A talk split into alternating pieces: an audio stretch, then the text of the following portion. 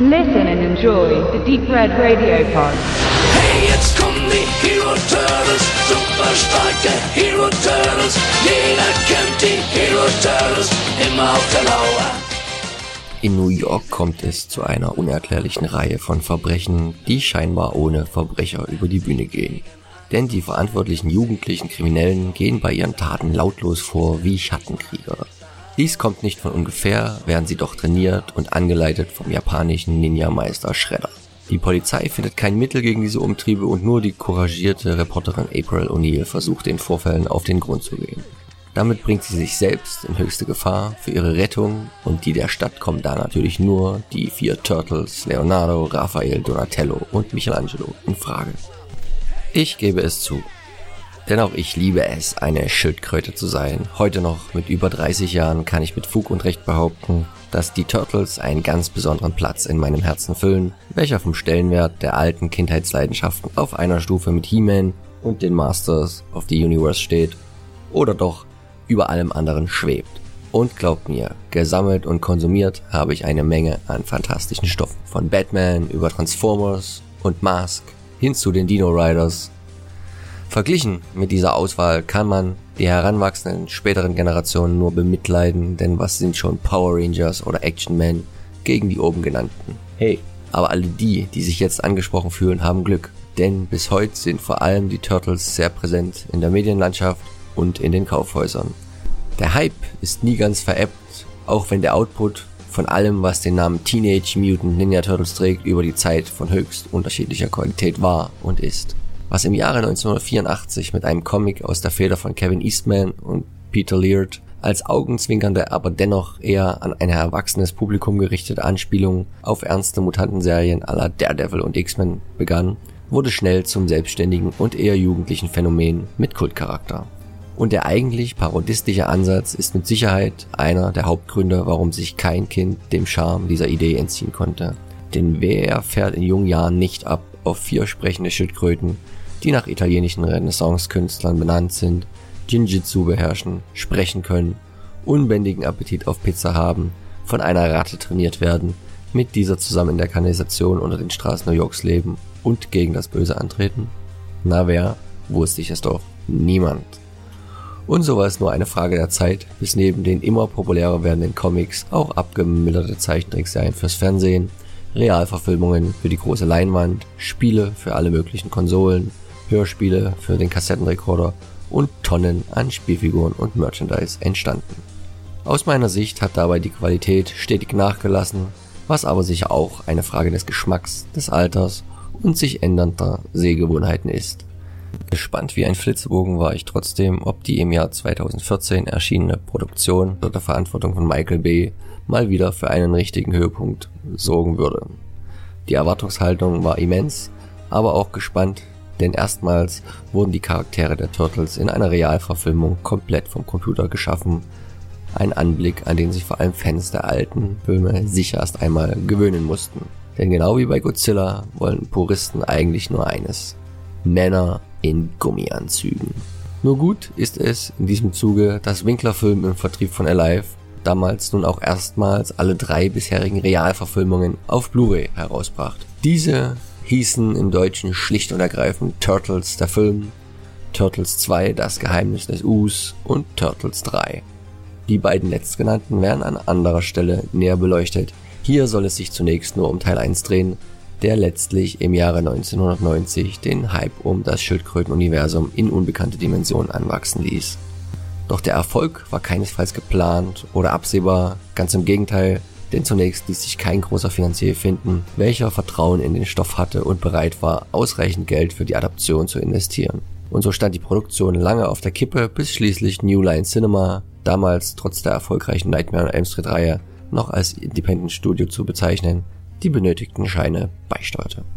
Am Ende waren es knapp kalkulierte sieben Millionchen, mit denen die beteiligten Firmen auskommen mussten. Kein leichtes Unterfangen, verschlangen doch schon allein die aufwendigen animatronischen Effekte, um die Turtles gefühlsecht zum Leben zu erwecken, einen großen Teil des Produktionsvolumens. Denn neben den Darstellern, die in den Kostümen steckten, waren pro Puppe noch mehrere Techniker zuständig, welche vor allem die Mimik der Schildkröten steuerten. Somit mussten alle Sets auf einer Bühne errichtet werden unter der die Crew im wahrsten Sinne des Wortes schalten und walten konnte. Damit blieb auch kein Geld für wirklich bekannte Namen, sieht man mal vom damals schwer angesagten Corey Feldman, Stand By Me, The Goonies, Lost Boys als Sprecher von Donatello einmal ab. Genau wie von ersten filmischen Minimal-G-Versuchen der Herren Skeet Ulrich, Scream, Jericho und Sam Rockwell, The Green Mile, Confessions of a Dangerous Mind und Moon, deren Auftritte man verpasst, sobald man dem Zwinkerreflex im falschen Moment nachgibt. Größere Rollen bekamen da schon Judith Hogue aus Armageddon als Reporterin April O'Neil und Elias Cotis, bekannt aus Der schmale Grat, Shutter Island oder Let Me In, als Vigilant Casey Jones, welche es später auch zu respektablen Schauspielerkarrieren bringen sollten, ohne aber jemals am ganz großen Starruhm zu kratzen. In den Kostümen der Turtles steckten nur in Anführungszeichen unbekanntere Schauspieler bzw. Standleute, die in drei von vier Fällen nicht nur unsichtbar waren, sondern auch nichts zu sagen hatten, da es separate Sprecher gab. Damit ihre Gesichter letztendlich doch im fertigen Film zu sehen waren, erhielten sie allerdings alle kurze Cameo-Auftritte in anderen Rollen als Taxiinsasse, Pizzabote oder gegnerische Prügelknaben von Schredders Schergen. So sparte man letztlich auch Kosten für extra Komparserie. Auch konnte man es sich nicht leisten, den Film komplett im teuren New York zu drehen und verlagerte die Produktion nach North Carolina. Lediglich einige für die Atmosphäre unverzichtbare Außenaufnahmen wurden im Big Apple gemacht. Trotz aller Sparmaßnahmen ist aus Turtles der Film ein, zumindest für Kinder und Jugendliche, faszinierender Streifen geworden, der schnell sein Publikum in großer Zahl fand und der Produktionsfirma mit den Einnahmen an der Kinokasse ein derart gutes Return on Investment bescherte, dass das Projekt mit seinem Einspiel von 135 Millionen US-Dollar bis zum unerwarteten Erfolg von Blair Witch Project die Independent-Produktion mit dem größten finanziellen Erfolg wurde. Inhaltlich orientierte man sich wieder stark an den Comics und auch was Atmosphäre und Ton anging, wurde der Film deutlich düsterer als die erfolgreiche erste Zeichentrickserie, die in der zweiten Hälfte der 1980er Jahre ihren Siegeszug antrat. Dort hatte man sogar in manchen Ländern wie Großbritannien und Deutschland aus den Ninja Turtles die Hero Turtles gemacht, da der japanische Partisanenkämpfer den Produzenten zu negativ behaftet für ein junges Publikum schien. Auch wurden in England Michelangelos als zu gefährlich anmutende Nunchakus durch eine andere Waffe ersetzt. Auf solche Dämlichkeiten verzichtete man zum Glück bei der deutschen Fassung der filmischen Umsetzung, beging aber andere fragwürdige Änderungen. Denn hier tragen zwar alle Turtles ihre angestammten Waffen und haben, wie es sich gehört, immer einen flotten Spruch auf den Lippen, was ebenso einer zu düsteren Gesamtstimmung entgegenwirkt. In die gleiche Kerbe schlagen dann allerdings auch die nachträglich eingefügten, die Gewalt entschärfenden Soundeffekte, die bei allen akrobatischen Prügeleien zwischen den Turtles und ihren Widersachern erklingen. Für Erwachsene eine recht nervige Sache, welche für Kinder jedoch den Zeichentrickfilmcharakter ungemein erhöht und nicht wirklich als störend empfunden wird.